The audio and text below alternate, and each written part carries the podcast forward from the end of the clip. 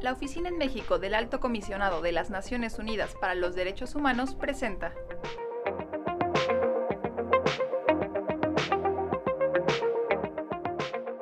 Hola, ¿cómo están? Mi nombre es Laura Papasergio, soy oficial de Derechos Humanos y a nombre de la Oficina del Alta Comisionada de las Naciones Unidas para los Derechos Humanos les damos la bienvenida a este espacio de reflexión y discusión a Zenaida Pérez Gutiérrez, integrante de la Asamblea Nacional Política de Mujeres Indígenas, y a Guadalupe Martínez, coordinadora de la Agencia de Noticias de Mujeres Indígenas y Afrodescendientes. Muchas gracias por acompañarnos. En esta ocasión estaremos hablando sobre la participación de las mujeres indígenas en los espacios de toma de decisión, tanto en el ámbito comunitario como en demás espacios públicos. El día de hoy, 5 de septiembre, se conmemora el Día Internacional de las Mujeres Indígenas. La fecha se refiere al día del asesinato de Bartolina Sisa, lideresa aymara, quien encabezó una rebelión indígena contra la corona española en 1972. Después de 200 años de su muerte, se instituyó esta fecha para reconocer y hacer patente el importante papel de las mujeres indígenas en la defensa de los derechos de sus pueblos, porque mucho ha sido silenciado e invisibilizado. Las mujeres indígenas en México están al frente en muchas luchas y en varios casos son quienes llevan el liderazgo en sus comunidades en la defensa de los derechos de sus pueblos, y a pesar de ello no siempre son suficientemente reconocidas como actoras relevantes. No se refleja su importancia en los espacios de toma de decisiones, tanto en las comunidades como en el espacio público mestizo, o incluso pueden ser víctimas de discriminación y juicio por su activismo. En este sentido, quisiera preguntar a nuestras invitadas, según su punto de vista y experiencia, ¿cuáles han sido los avances en la participación de las mujeres indígenas en los espacios comunitarios y de autogobierno de sus pueblos? ¿Y qué hace falta para que sus aportes y sus logros sean reconocidos en los espacios de toma de decisiones de sus comunidades? Hola Laura, hola Lupita.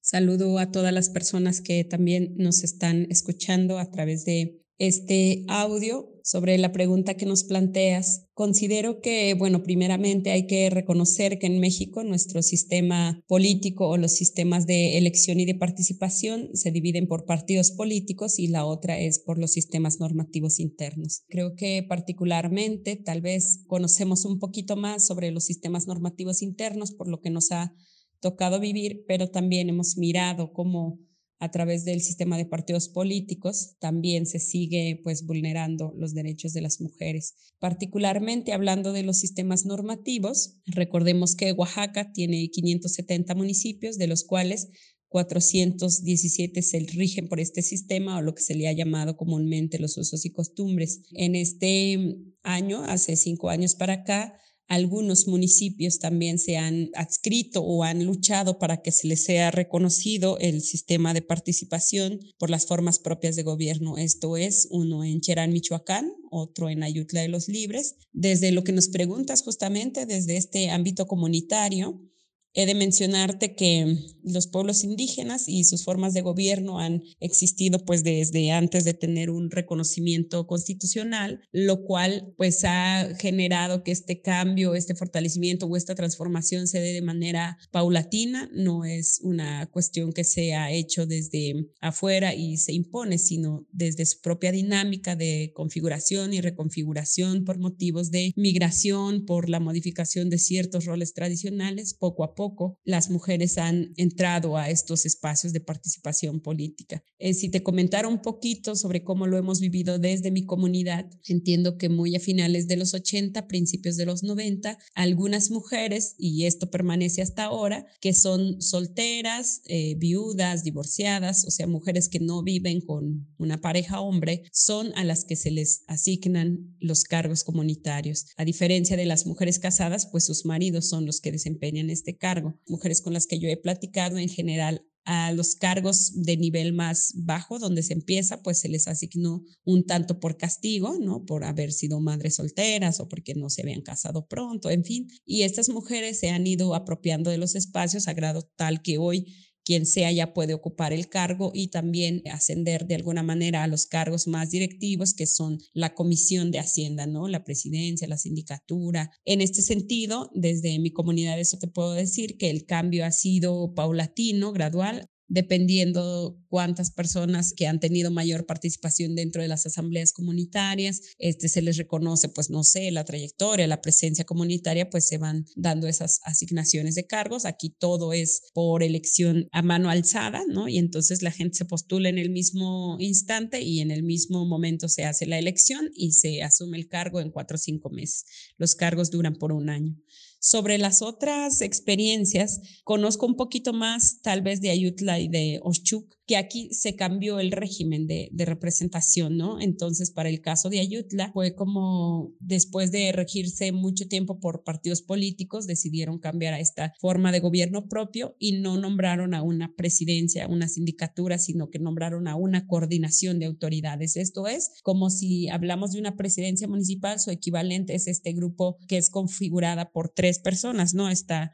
una compañera que se llama Patricia Bazán y están dos autoridades más hombres, ¿no? Entonces ellos son como los que son la cabeza que representa a la comunidad ante las instancias de afuera. En el caso de Oshchuk, también cambiaron del sistema de partidos al sistema propio de gobierno y el acuerdo fue porque estábamos en la coyuntura también de la paridad y donde a los partidos se les había dicho que no estén usurpando, que, que garantizaran la participación de las mujeres porque ya la paridad ahí era obligatoria. Entonces, bueno, dentro de tanta coyuntura y observación externa, pues decidieron que la mitad de quienes integraran el cabildo fueran hombres y la mitad mujeres. Ahora, la siguiente etapa justo de de análisis debería ser, y es lo que creo que nos convoca también aquí, es que tanto esas personas que están ocupando los espacios públicos políticos están en el mismo rango de, poder de decisión que los hombres, ¿no? Si hablamos de mujeres y hombres. Y eso todavía depende, creo que muchas cosas del, del contexto, de la trayectoria previa que traía la persona que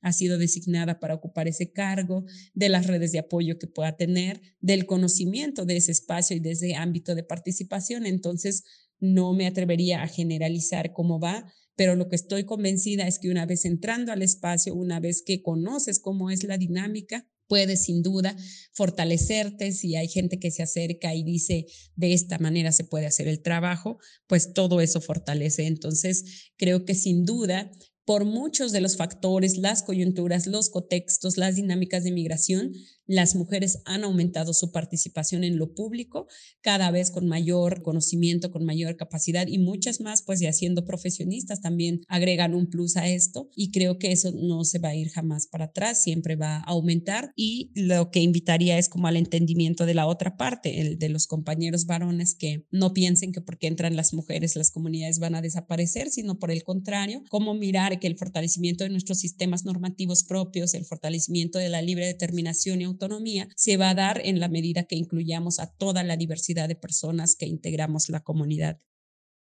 Gracias por la presentación, Laura. Pues las mujeres indígenas hemos participado en cuanto a espacios que tienen que ver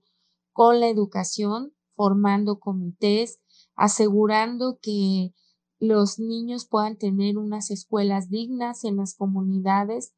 que los niños puedan alimentarse, que la escuela tenga todas las herramientas con posibilidades y son espacios donde son determinantes porque se hacen comisiones o comités para el mejoramiento de la educación de muchos de los niños, se puede impulsar el idioma, la cultura y las formas de ser de cada pueblo. También en la participación comunitaria, ya sea en asamblea o cargos que tienen que ver con el autogobierno, pues son muy importantes porque ahí se determinan varias cosas que se pueden hacer un ejemplo hace más de 25 años que en Guayacocotla hubo una epidemia de cistecircosis y pues eh, las mujeres fueron las que empezaron a analizar cómo era que se daba esta enfermedad y descubrieron pues que era una enfermedad que los cerdos propagaban por toda la comunidad con sus heces fecales y que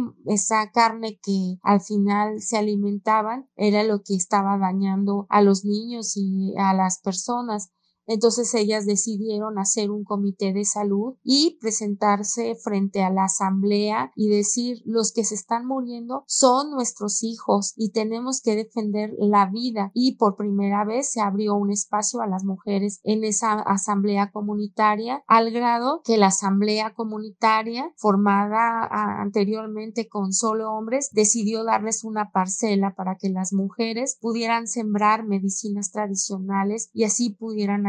a sus hijos. Esto es un ejemplo de cómo las mujeres pueden abrir espacios en zonas que aparentemente solo las toma de decisiones son de los hombres, pero aquí pues que ha demostrado que las mujeres pueden hacer esos cargos o en sistemas de salud muchas casas de las mujeres se han formado justamente por las necesidades de las mujeres ya que hospitales o clínicas les quedan muy lejos y han tenido la necesidad de hacer esos espacios comunitarios donde se creen medicinas alternativas que eso lo veríamos como desde otra perspectiva sino la medicina tradicional plantas ancestrales, formas de curación. Creo que esas son las participaciones que muchas mujeres han hecho. Y en el autogobierno, pues en esas asambleas donde han irrumpido muchas mujeres para tomar esos cargos también comunitarios y en muchas comunidades se ha ido modificando. Se hace falta todavía una mayor educación a mujeres, tener una perspectiva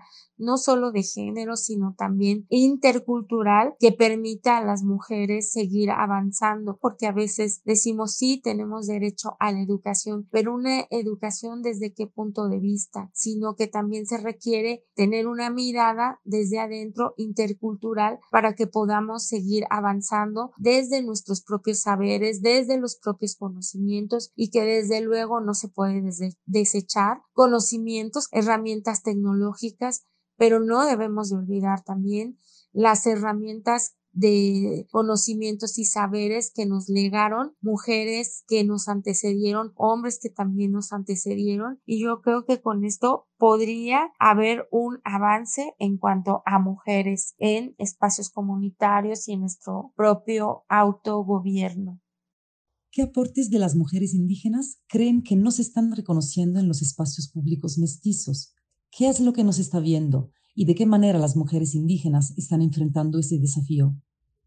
Creo que hay toda una complejidad, lo hemos dicho en reiteradas ocasiones, las mujeres indígenas que habitamos dentro de nuestro contexto, nuestro territorio de origen, pues afrontamos los retos que nos presenta esta dinámica local, nuestro contexto cultural, pero seguimos en igualdad de condiciones con las personas que hablamos el mismo idioma, pisamos el mismo territorio, accedemos a los recursos pues de manera mucho más similar y menos asimétrica entonces, bueno, es un tipo de batalla, pero que se da desde dentro con personas que nos conocemos y que creo que es menos desafiante que pensarnos en otra sociedad, en otra cultura, en otro idioma y con otros recursos. Por otro lado, imaginar que vamos preparándonos, vamos conociendo nuestros derechos, vamos enterándonos que pues sí, somos personas indígenas, merecemos tener el acceso al espacio público dentro de nuestra comunidad, pero que también pues somos parte de esta ciudadanía mexicana, que como cualquier ser humano que ha nacido en este territorio, debiéramos gozar de todas las oportunidades y todos los derechos como lo reconoce nuestra Carta Magna. Creo que deja en claro, por lo menos en el artículo primero y en el artículo segundo, que todas las personas que habitamos aquí, sin importar nuestra condición de salud o nuestro modo de vida, debiéramos disfrutar de todos los espacios donde se toman decisiones para decidir el futuro de nuestro país. En tal sentido, las que hemos ido pues conociendo este mecanismo o hemos tenido la oportunidad de acceder y entender qué son los derechos humanos, en qué marco pues se rige este México que se dice democrático. Vamos sabiendo también cuáles deberían ser las rutas de participación ética y formal. Específicamente en el año 2018 pues se logró visibilizar digamos parte de lo que estaba pendiente como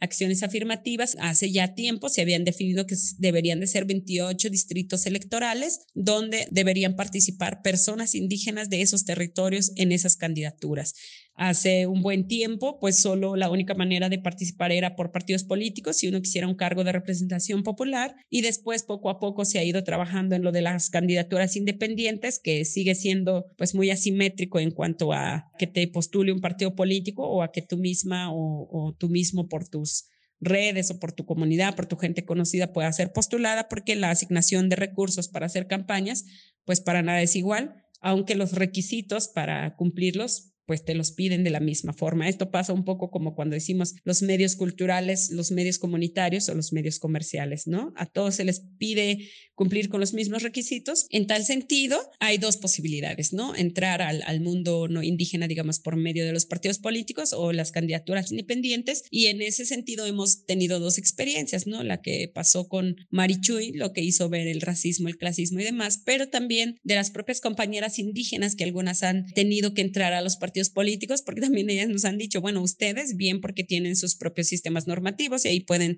ejercer el cargo y no están condicionados a ningún partido, pero quienes no tenemos esa oportunidad, si queremos participar políticamente, solo lo tenemos que hacer a través de los partidos. Entonces, si el partido me pide tal requisito, lo tengo que hacer. ¿Cuál requisito? A unas les han dicho que dejen de usar su ropa, a otras no es que les digan, pero queda claro que las campañas se van a hacer en español porque en las lenguas indígenas solo llega llegaríamos a la gente de nuestra propia comunidad, pero no a los otros territorios. Individualizan, entonces la persona que quiere llegar a un cargo pierde el respaldo pues de las personas de su comunidad, de su grupo, de su organización. Entonces creo que esa es otra de las cuestiones que pues lo hacen diferente, o sea, vulneran mucho más pues el, el trabajo, la participación y lo cual no se da en condiciones iguales, a diferencia de otra persona que nunca ha estado en un contexto indígena, sino se ha crecido en la ciudad. Por otro lado, creo que lo que queda claro es que más o menos avanza la participación en el ámbito legislativo y sobre todo en específico en Cámara de Diputados, pero falta en la Cámara de Senadores, falta cómo se debería de hacer estas postulaciones para personas indígenas, no solo asignados a, a ciertos temas que tiene que ver con ellos, pensemos en el INPI, el INALI o ahora el tan sonado CONAPRED, sino debiera de ser en cualquiera de todos los espacios, en las secretarías de Estado, en fin, cómo generar estas condiciones y mecanismos para que las personas indígenas también y afromexicanas lleguen dentro de estos espacios. Entonces, mm, creo que hay gran tarea, creo que todavía hace falta realmente dentro del sistema de participación política fuera de las comunidades sí se necesita mayores eh, claridades, mayores acciones afirmativas para que de verdad se garantice este derecho para todas las personas indígenas, porque son derechos ya reconocidos en mecanismos internacionales y que urge materializarlos dentro de nuestro país. Yo creo que aquí nos queda un camino largo y de muchos aprendizajes, porque vemos que muchas mujeres al recibir una educación en una preparatoria, en bachilleratos, en universidades, pues tienen las posibilidades de ocupar cargos públicos y estos cargos públicos a las mujeres indígenas no les dan los cargos públicos de participación más fuerte de toma de decisiones, pero no solamente en instituciones públicas, administrativas, también lo notamos en la academia, ¿no? Las investigadoras que lleven a cabo investigaciones fuertes no son las mujeres indígenas, aunque en estos tiempos ya tenemos mujeres indígenas con maestrías, con doctorados, aún hay estereotipos que no permiten que las mujeres lleguemos ahí. Por ejemplo, también tenemos mecanismos de las propias Naciones Unidas, donde tenemos órganos de tratados y no sé si mis ojos alcancen a ver algún día una mujer indígena en algún mecanismo de Naciones Unidas fuerte con toma de decisiones que logre estar. Sí, en los mecanismos especiales sí hay mujeres indígenas que han participado como Vicky Taul como Mirna Cunningham, pero no vemos en los otros espacios también de toma de decisiones y esto va desde lo interno hasta lo externo, desde lo comunitario hasta ver organismos internacionales. Ahí todavía nos falta trabajar y crear puentes, que esos son los desafíos para lograr esos espacios. Seguir haciendo mucho lobby político, seguir haciendo ese cabildeo, seguir trabajando y parecería que las mujeres para querer lograr algo tenemos que trabajar no solo dos veces más como mujeres indígenas, sino tres veces más y a veces hasta renunciando hasta nuestros propios sueños para poder lograr otros espacios. Creo que las feministas dicen para romper los techos de cristal, pero nosotros las mujeres indígenas serían techos de concreto y que todavía no ha sido posible. Yo creo que esos desafíos son fuertes y que lo veremos en una próxima década tal vez el desarrollo de esto. Muchas gracias, les agradezco este espacio de reflexión. Un abrazo para los que nos escuchan y gracias Laura por esta entrevista.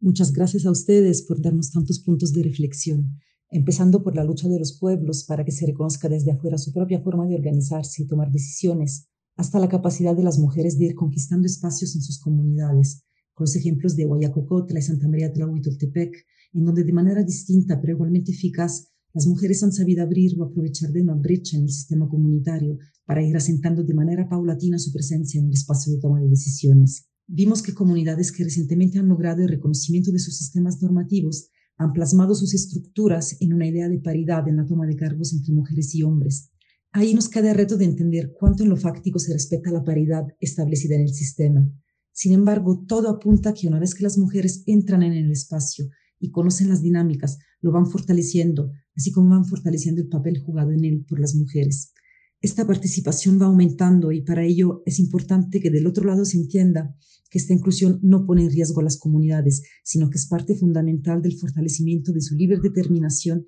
y autonomía. Cuando vemos la participación en espacios externos a las comunidades, los desafíos se multiplican, se plantean más obstáculos, asimetrías y estereotipos en todos los ámbitos a pesar de que la legislación pues sí consagra el principio de igualdad de todas las personas. En particular, las mujeres que no han podido ocupar cargos y trazar su trayectoria dentro de sus comunidades enfrentan más retos o tienen que sacrificar más de su identidad indígena para abrirse paso en espacios de toma de decisión. Un punto importante a colocar en la agenda es garantizar el derecho al acceso de las personas indígenas a espacios y cargos públicos más allá de las instituciones que se dedican específicamente a los pueblos indígenas, y eso inclusive en organismos internacionales como las mismas Naciones Unidas. Creo que la imagen de las mujeres indígenas que tienen que romper techos de concreto nos da la pauta del desafío que conlleva para ellas acceder a estos espacios. Y al mismo tiempo las palabras de Guadalupe y Zenaida nos dejan grabada la determinación y fuerza que llevan para seguir persiguiendo este objetivo de inclusión y participación. De nueva cuenta, les agradecemos su presencia en este espacio en el que siempre son bienvenidas. Estoy pues más que agradecida con ustedes por permitir esta charla dentro del marco del Día Internacional de la Mujer Indígena. Muchas gracias y honremos en este Día Internacional de las Mujeres Indígenas a todas las mujeres que nos antecedieron, a las mujeres que hoy comparten con nosotras su sabiduría y conocimientos y a todas también pues nuestras personas queridas y amistades que siempre nos están acompañando. Gracias también a quienes nos escucharon y recuerden estar pendientes de nuestras próximas emisiones. Hasta luego.